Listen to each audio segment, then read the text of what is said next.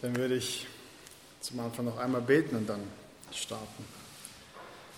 Herr, ich danke dir für diesen Abend. Ich danke dir dafür, dass wir jetzt in dein Wort hineinschauen dürfen. Ich möchte auch bitten, dass du es segnest, dass du unsere Herzen öffnest und dass du selbst zu uns sprichst. Amen. Heutzutage lernen wir eines in der Schule und zwar kritisch zu sein. Wir lernen irgendwo doch in vielen Fächern vieles kritisch zu hinterfragen.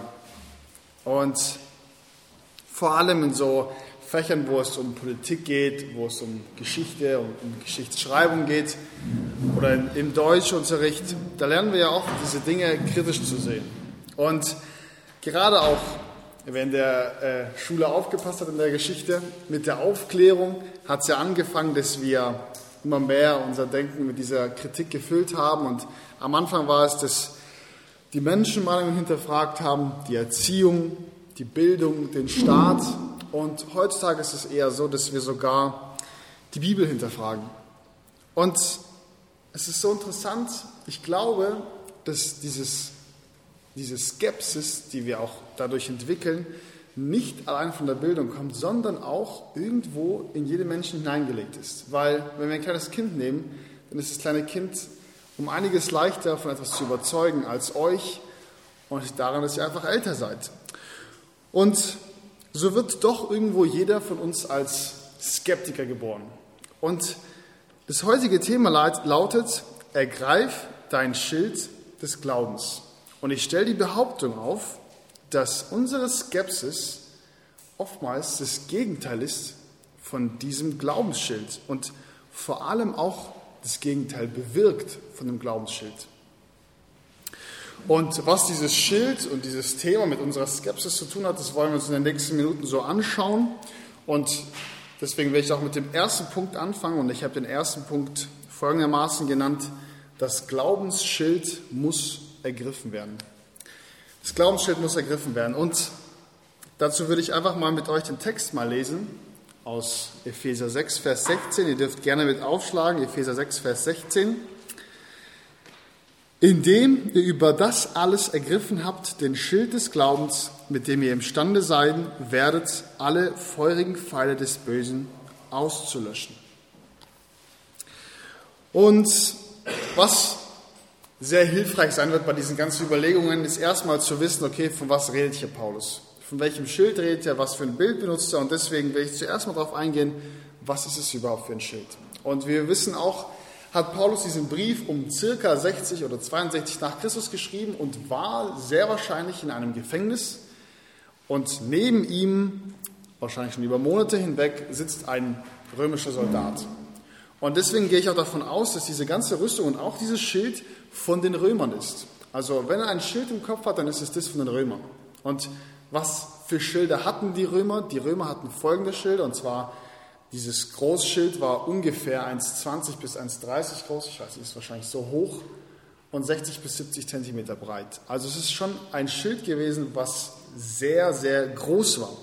Aber dieses Schild wurde nicht nur benutzt, um sich selbst zu schützen, sondern die haben sogar richtige Manöver damit gemacht. Also, äh, ja, ich habe die PowerPoint vercheckt jetzt äh, mitzubringen, aber da gibt es sogar so eine Schildkröte, wo sozusagen jeder so ein Schild hat und dann Schild an Schild wird sozusagen, stellen die sich auf und dann ist vorne eine Wand, seitlich, hinten und oben drauf. Und dann können die damit voll viele Sachen machen. Und dieses Schild, das hatte Paulus vor Augen.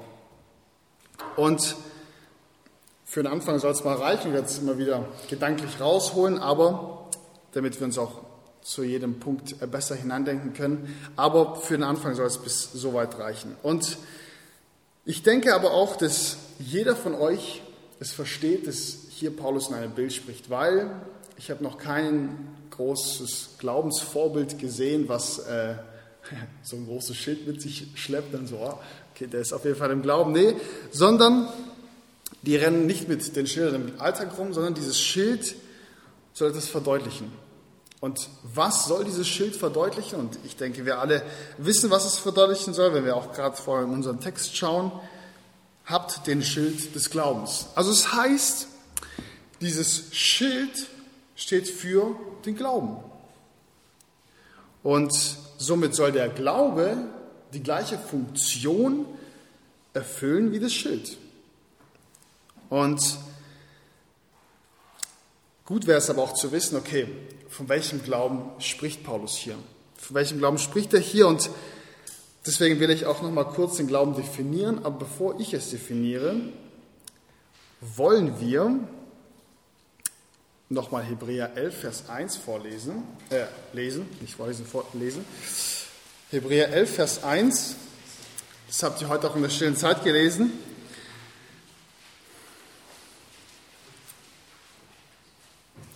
Der Glaube aber ist eine Verwirklichung dessen, was man hofft, eine Überzeugung von Dingen, die man nicht sieht. Und jetzt will ich mal in die Runde fragen, ihr sollt ja mal auch euren eigenen Glauben, soweit ich weiß, definieren in der stillen Zeit, was ihr da so definiert habt. Und ihr dürft es einfach mal so rausrufen, was ist der Glaube, wenn ihr das definieren würdet.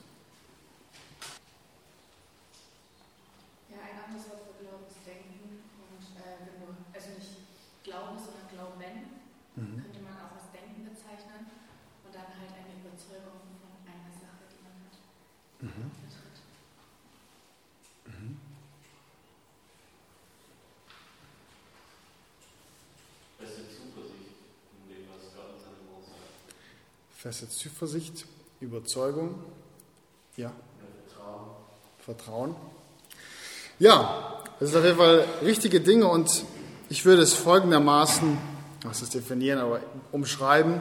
Es geht darum, jemandem zu vertrauen oder zu glauben, obwohl wir es nicht sehen. Vielleicht haben wir es nur gehört, vielleicht haben wir es nur gelesen, aber an sich haben wir es nicht gesehen. Und so ist es auch bei unserem Glauben an Gott. Wir haben Gott nicht gesehen. Niemand von uns hat Gott gesehen oder niemand hat auch einen Blick in den Himmel werfen dürfen. Wir wissen es nicht. In dem Sinne, dass wir es gesehen haben. Aber wir dürfen vertrauen. Wir dürfen vor allem auf das Wort vertrauen. Wir dürfen daran glauben und wir sind davon überzeugt, dass es den Himmel gibt, dass es die Errettung gibt und dass Gott Wahrheit ist. Und vor allem dürfen wir daran glauben, dass wir nicht würdig sind, in den Himmel zu kommen, aber aus Gnade errettet sind. Und wir sind davon überzeugt, dass unser ganzes Leben voll mit Sünde ist. Aber wir wissen auch, dass durch das Kreuz der Weg in den Himmel möglich ist. Und so hat es niemand von uns gesehen und trotzdem glauben wir daran. Und ich finde diesen Satz auch sehr treffend. Da heißt es, wenn wir vor dem Himmelsthron stehen, dann wird aus Glauben sehen und aus unserer Hoffnung staunen. Aber wieder zurück zu unserem Text in Epheser 6, Vers 16. Was ist hier für ein Glaube gemeint? Und geht es hier in diesem Text um dieses Schild des Glaubens? Geht es hier um einen retteten Glauben oder geht es hier um einen Glauben, ich habe es äh, folgendermaßen benannt, ähm, der Glaube an die Wege Gottes? Es ist nicht die die schönste Formulierung, aber da ist das Wort Glauben mit dabei.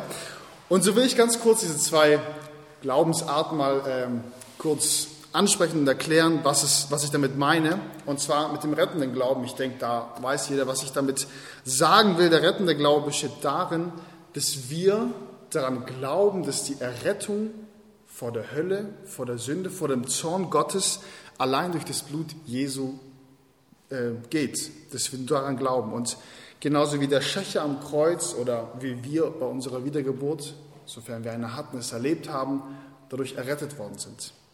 Und der Glaube an die Wege Gottes kann man auch vielleicht besser formulieren als äh, ein Vertrauen in Gott oder Vertrauen auf seinen Plan.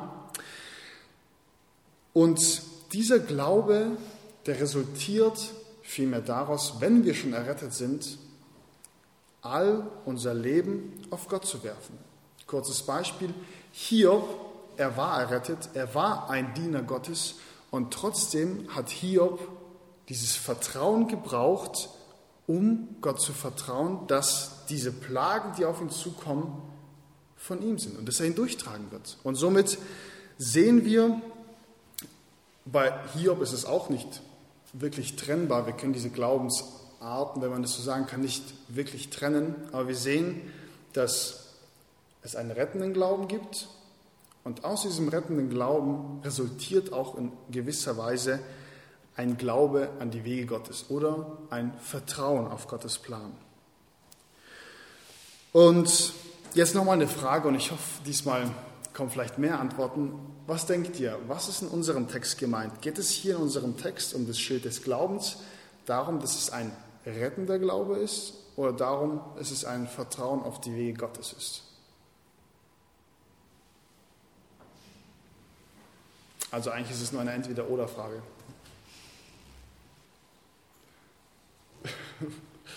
Sollen wir eine Abstimmung machen? Okay, wer ist dafür, dass es rettender Glaube ist? Ihr müsst schon richtig trinken, sonst sehe ich das ja nicht. Okay, und wer ist dafür, dass es ein Vertrauen auf die Wege Gottes ist? Aha, okay. Spannend. Ich glaube, nein, ich glaube nicht, sondern ich gehe davon aus. ja. Ich gehe davon aus, dass in diesem Text, den Paulus hier geschrieben hat, es darum geht, dass es das Vertrauen auf die Wege Gottes ist. Und lass es mich kurz begründen, auch mit dem Brief selbst. Wir können wieder zurück zum Epheserbrief gehen, Epheser, und diesmal das Kapitel 2 aufschlagen, Epheser Kapitel 2, Vers 5. Und ich lese auch schon ab Vers 4, damit wir einfach den Satz ganz haben. Gott aber, der reich ist an Barmherzigkeit wegen seiner vielen Liebe, womit er uns geliebt hat, hat auch uns, als wir in den Vergehungen tot waren, mit dem Christus lebendig gemacht. Durch Gnade seid ihr errettet. Also hier geht es darum, um diesen rettenden Glaube, dass Gott uns durch diesen Glauben lebendig gemacht hat. Das heißt, davor waren wir tot und jetzt sind wir lebendig. Okay, und lebendig wozu? Um für ihn zu leben um für ihn in der Heiligung zu leben. Und genau darum geht es ja auch. Durch diesen rettenden Glauben kommen wir erst in diesen Zustand, überhaupt kämpfen zu können. Kommen wir überhaupt in diesen Zustand, dieses Glaubensschild zu ergreifen. Und somit ist hier dieses Schild des Glaubens, dieser Glaube, der, den Paulus hier meint, das Vertrauen auf Gottes Wege, weil wir sonst in dem Sinne tot wären, dann, wenn wir das Schild des Glaubens anziehen würden, lebendig sein würden und das passt einfach nicht zusammen. Genau, somit ist es hier dieses Vertrauen auf Gottes Plan. Aber jetzt haben wir uns angeschaut, dieses Schild, was meint Paulus damit, und diesen Glauben. Und jetzt wollen wir mal versuchen, so dieses Schild von einem Römer und diesen Glauben und dieses Vertrauen auf Gottes Plan mal zusammenzuführen und uns diese Frage zu stellen, was es jetzt bedeutet. Und vor allem auch die Frage zu stellen, was es für dich heißt. Also zunächst zeigt es uns eine Sache auf, dass dieses Schild des Glaubens genauso wichtig ist wie all die anderen Dinge, die wir die letzten Tage gehört haben und die nächsten Tage hören werden. Also zunächst einmal ist dieses Schild des Glaubens ein weiteres Rüstungsteil, das Gott uns gegeben hat. Aber was will Gott uns damit sagen? Ich meine, jetzt haben wir das Schild, aber was machen wir damit? Und wie schon am Anfang auch gesagt, niemand rennt mit so einem Schild durch die Gegend rum. Also es ist eher ein, ein Symbol, eine Metapher. Und ich habe diesen ersten Punkt ja auch überschrieben damit, das Glaubensschild muss ergriffen werden. Und damit will ich sagen und dich auch damit auffordern, Gott zu vertrauen. Wir sollen Gott vertrauen und diese Verantwortung, die wir haben, die kannst du nicht auf jemand anders schieben, dass jemand anders für dich das Schild hebt oder jemand anders für dich vertraut. Nein, du musst auf Gott vertrauen. Und wenn du in diesem Glaubenskampf stehst, also wenn du errettet bist, wenn du lebendig gemacht worden bist, dann fordere ich dich auf, vertraue auf ihn. Nimm dieses Schild, halte es fest und vertraue ihm und glaube seinen Verheißungen und seinen Wegen. Und das bedeutet auch automatisch, dass wir gehorsam sind, dass wir Gott gehorchen und auf seine Wege bauen und dass wir danach leben, was sein Wort sagt. Doch dieser Vers geht weiter. Dieser Vers geht weiter und er bleibt hier nicht stehen, weil wir haben uns das angeschaut, den ersten Teil vom Vers, und zwar indem ihr über das alles ergriffen habt, den Schild des Glaubens. Und dieser Vers geht weiter und vor allem beschreibt er nochmal genauer, dass dieses Schild auch Kraft hat. Wenn wir weiterlesen, mit dem ihr imstande sein werdet. Bis so weit. Und das ist der zweite Punkt, und den habe ich überschrieben mit, das Glaubensschild ist fähig. Und in diesem zweiten Punkt wollen wir uns anschauen, dass dieses Schild Kraft hat und die Fähigkeit hat, uns Schutz zu bieten. Und je nach Übersetzung kommt es nicht ganz so klar rüber wie bei mir, vielleicht ist es bei euch etwas verwoben in dem Text, aber ich finde es wichtig und deswegen habe ich auch diesen zweiten Punkt nochmal hier mit einbeschoben, dass dieses Glaubensschild fähig ist. Und warum ist es denn überhaupt so wichtig? Warum nehme ich diesen Punkt mit ein und sage, ja, dieses Schild hat Kraft, dieses Schild kann Schutz bieten? Und so wollen wir uns diese Frage zunächst einmal darin widmen, dass wir diesen Soldaten uns vor Augen malen. Er hat dieses Schild und dieses Schild, das er genommen hat, macht lediglich so einen Eindruck, dass es Schutz bietet. Also er geht mit diesem Schild auf das Kampffeld und der erste Schwerthieb oder der erste Pfeil kommt und das Schild geht einfach kaputt. Es hat lediglich den Eindruck gemacht. Also das Schild, das er genommen hat, hat ihm gar keinen Schutz geboten.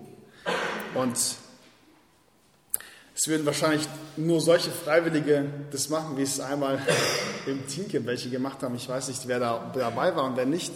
Aber ich glaube, es war 2018. Da war, ähm, ja, da war ich selbst auch nicht dabei. Da war ich gerade im Krankenhaus. Aber ähm, das war sozusagen der, der epische Endkampf.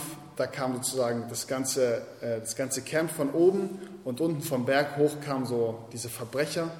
Und das, das Camp hatte oben so Slingshots und dann haben die so runtergeschossen mit den Wasserbomben und die Verbrecher sind von unten nach oben mit so einem Schild gelaufen. Ich weiß nicht, wer sich daran erinnern kann, auf jeden Fall, diese Schilder waren so riesige Holzrahmen und äh, diese Holzrahmen waren davor äh, mit so äh, mit Holzpappe oder mit Presspapier, also das, was hinter diesem Schrank ist, dieses ganz dünne, äh, dieses ganz dünne Brettchen. Und dann sind sie hochgelaufen damit und dann schießen diese Slingshots drauf und irgendwann haben die richtig stark drauf geschossen und die sind einfach durchgeflogen. Also dieses Schild war einfach umsonst. Und damals in Zinkem war das einfach nur Teil des Programms. Und wenn es um Leben oder Tod geht auf dem Schlachtfeld, ja, dann sollten wir doch gucken, ob dieses Schild Schutz bieten kann oder nicht. Aber wenn es um den geistlichen Kampf geht, wenn es darum geht, uns vor Sünde zu bewahren, dann sollten wir noch mal zweimal sicher gehen, dass es wirklich Schutz bietet. Und Deswegen sehen wir auch, dass diese Information, die Paulus hier schreibt, dass sie fähig ist, dieses Schild, so wichtig ist, weil niemand von euch würde in ein Boot steigen, was Löcher hat, und niemand würde von euch zu einem Deutschlehrer gehen, um Mathe-Nachhilfe zu bekommen. Und so sehen wir, dass es bei uns im Glaubenskampf, also das Wichtigste in unserem Leben eigentlich, genauso wichtig ist, wenn nicht sogar viel wichtiger. Und vor was schützt es uns? Den Soldaten schützt das Schild vor den Schwertern, vor den Pfeilen. Und vor was schützt uns dieses Schild des Glaubens?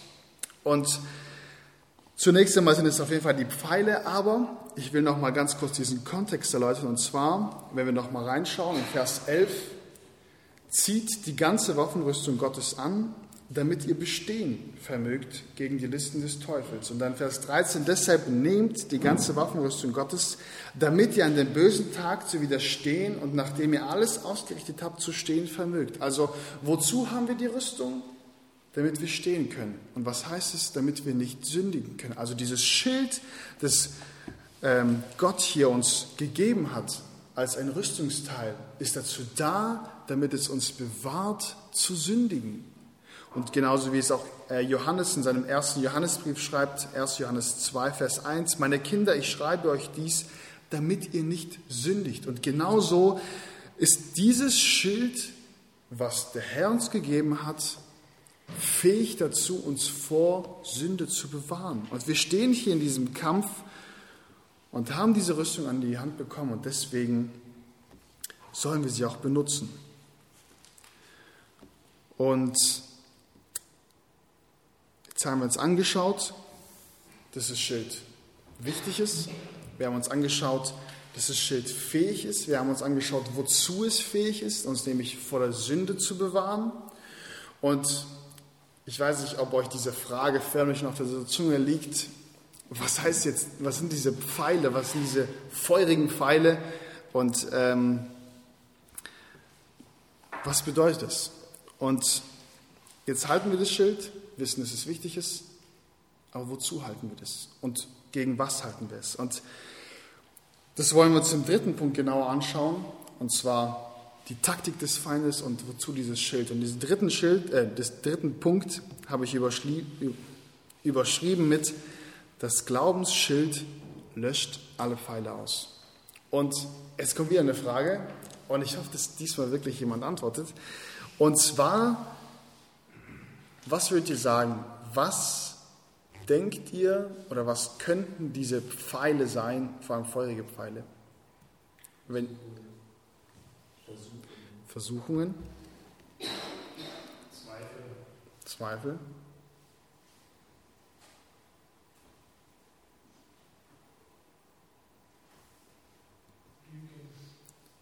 Lügen.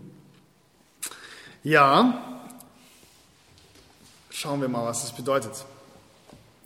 Und bevor wir uns dieser Frage ins, ins Detail widmen, möchte ich erneut wieder zu diesem zu diesem Schild zurückkommen, zu diesem Soldaten, wo dieses Schild hält und diese Frage stellen, warum brauchen wir überhaupt dieses Schild? Weil jetzt haben wir doch eine Rüstung.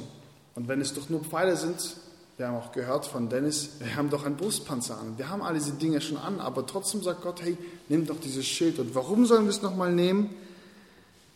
Weil all diese anderen Rüstungsteile, die wir haben, sei es der Helm, sei es der Brustpanzer, sei es das Schwert, kann uns nicht diesen Schutz bieten, was das Schild uns bieten kann. Und ich habe sogar einen biblischen Beweis dafür, und zwar in 1. Könige 22, Vers 34, ich lese es einfach kurz vor. Und ein Mann spannte den Bogen aufs Geratewohl und traf den König von Israel zwischen den Befestigungen und dem Panzer. Also wir sehen, er hat einen Pfeil geschossen und dieser Pfeil hat ihm einfach durch, also zwischen diesen Brustpanzerplatten einfach getroffen. Er ist auch gestorben. Und so sehen wir, dass dieses Schild das abgewehrt hatte. Und diese, diesen Brustpanzer könnte man auch vergleichen mit einer schusssicheren Weste, weil wenn wir eine schusssichere Weste anhaben, dann ist es meistens nur der Oberkörper. Aber niemand von uns würde sich in einer Schießerei mit einer schusssicheren Weste hinstellen und einfach offen anfangen zu schießen und sagen, ja, ich habe eine schusssichere Weste an, mir wird schon nichts passieren. Nein, jeder würde sich trotzdem versuchen, irgendwo zu verstecken oder ein Schild zu haben oder sonst was oder hinter einer Mauer zu stehen. Und genauso ist es auch mit dem Brustpanzer und dem Schild. Wir haben zwar einen Brustpanzer, aber trotzdem sind die Pfeile so spitz und manchmal so klein, dass sie trotzdem durchdringen können. Und so sehen wir und so wissen wir auch, dass diese Pfeile nur durch das Schild abgewehrt können, abgewehrt werden können. Und was sind diese Pfeile?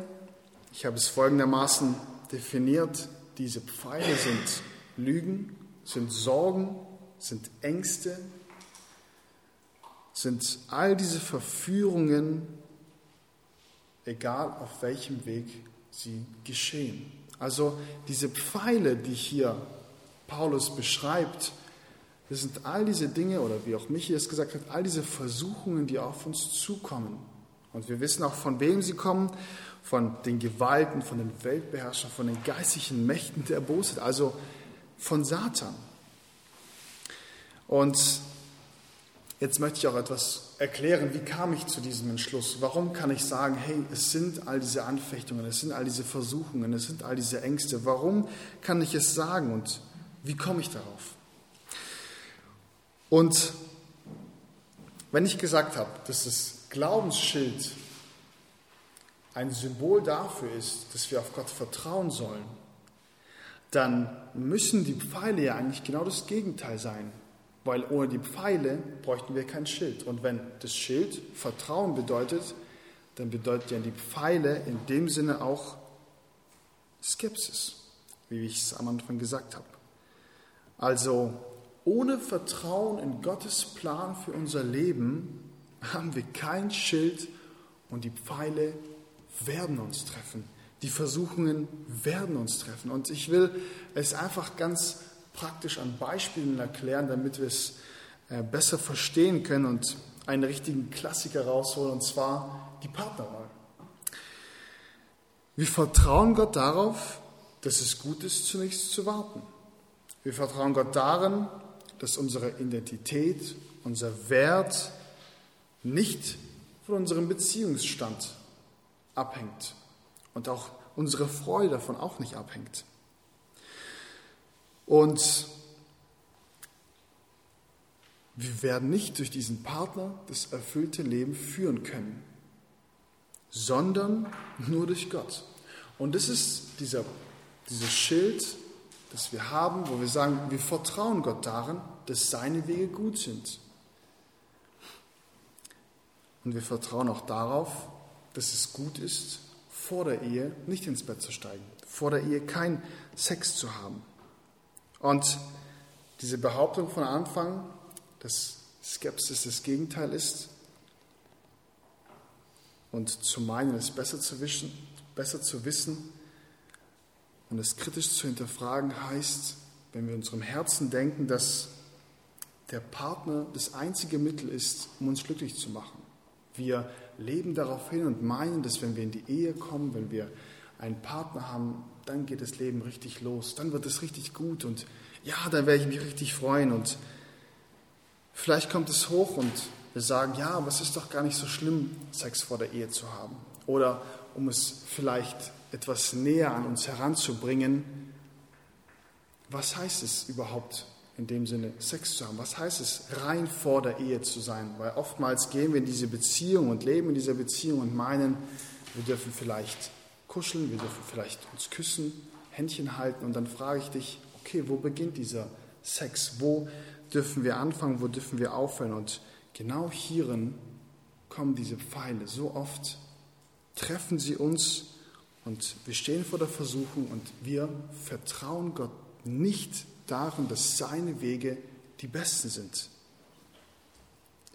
Und wir vertrauen Gott auch nicht darin, wenn wir meinen, dass wir erst mit dem Partner vollkommen sind, wenn wir erst mit unserem Partner den Wert haben, weil oftmals fühlen wir uns vielleicht nicht ganz, vielleicht auch nicht wertgeschätzt, sind vielleicht traurig und all diese Dinge das sind all diese Pfeile, die der Satan abschießt. Und all diese Pfeile haben verschiedene Wege, unser Herz zu treffen. Und vor allem benutzt Satan einen Weg durch unser Fleisch. Und mal so eine andere Frage, wer von euch würde gerne reich sein? Und genau in diesem Punkt werden auch viele verführt werden auch viele von diesen Pfeilen getroffen und verwundet. Und versteht mir nicht falsch, falsch.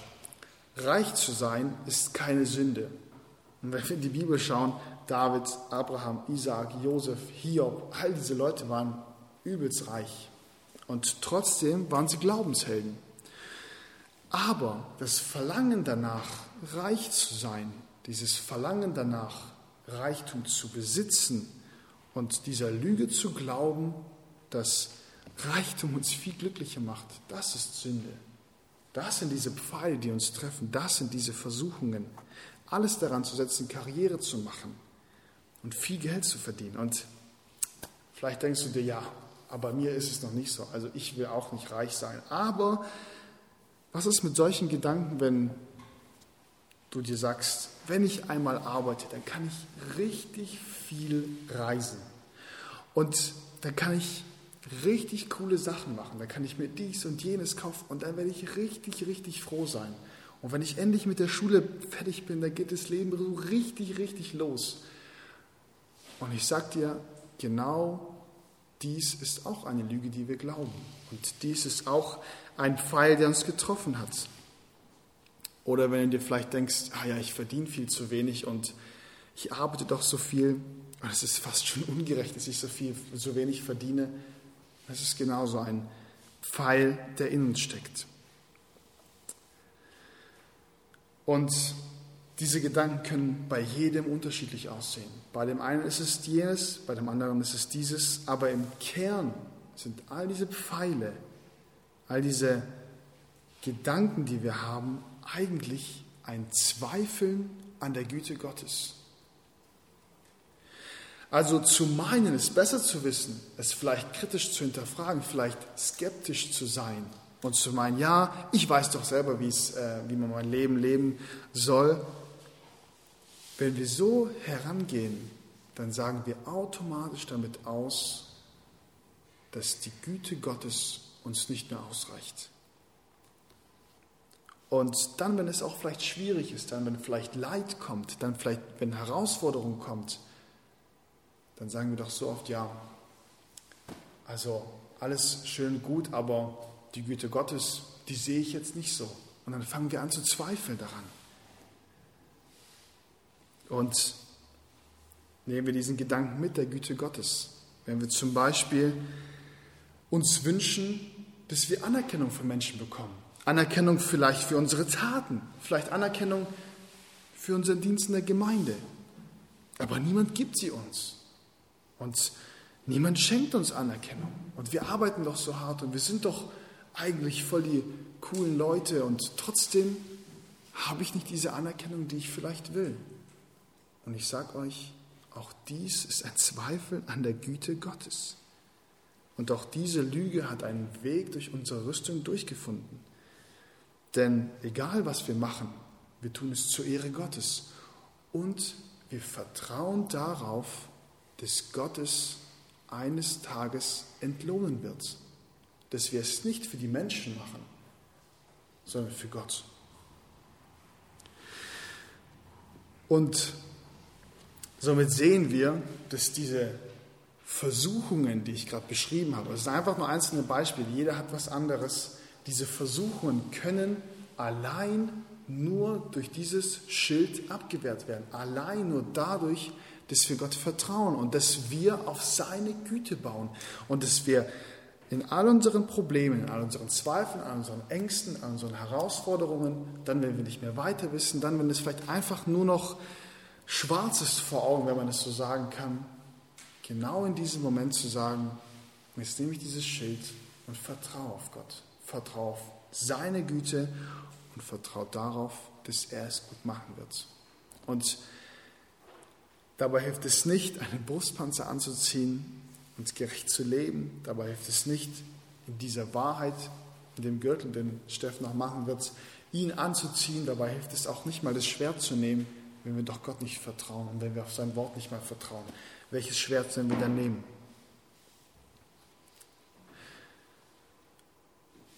Und einen Gedanken will ich euch noch zum Schluss mitgeben. Diesen Gedanken will ich mitgeben, um euch einfach nochmal vor Augen zu führen, dass Gott vertrauenswürdig ist und dass wir Gott vertrauen können. Denn wenn er, also wenn Gott uns doch aus Gnade gerettet hat, wenn er uns geheiligt hat, aufgrund von Glauben, wenn er seinen Sohn nicht verschont hat, warum sollte er uns dann irgendwelche Wege führen, die nicht das Beste für uns sind? Wenn er doch so einen hohen Preis bezahlt hat, warum zweifeln wir dann an der Güte Gottes für unsere alltäglichen Wege? Und warum sollten wir ihm dann nicht vertrauen, wenn er doch so viel für uns gegeben hat? Und diesen Gedanken will ich nochmal mit euch lesen. Wir haben es schon in der stillen Zeit gelesen, und zwar könnt ihr aufschlagen, Römer Kapitel 8. Römer Kapitel 8. Und ich will ab Vers 32 lesen bis 39. Einfach damit wir nochmal diesen Gedanken uns vor Augen führen können. Er, der doch seinen eigenen Sohn nicht verschont, sondern ihn für uns alle hingegeben hat, wie wird er uns mit ihm nicht auch alles schenken?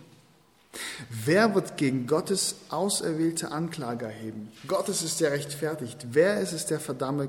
Christus ist es, der gestorben, ja noch mehr, der auch auferweckt worden, der auch zur Rechten Gottes ist, der sich auch für uns verwendet. Wer wird uns scheiden von der Liebe des Christus? Drangsal oder Angst oder Verfolgung oder Hungersnot oder Blöße oder Gefahr oder Schwert?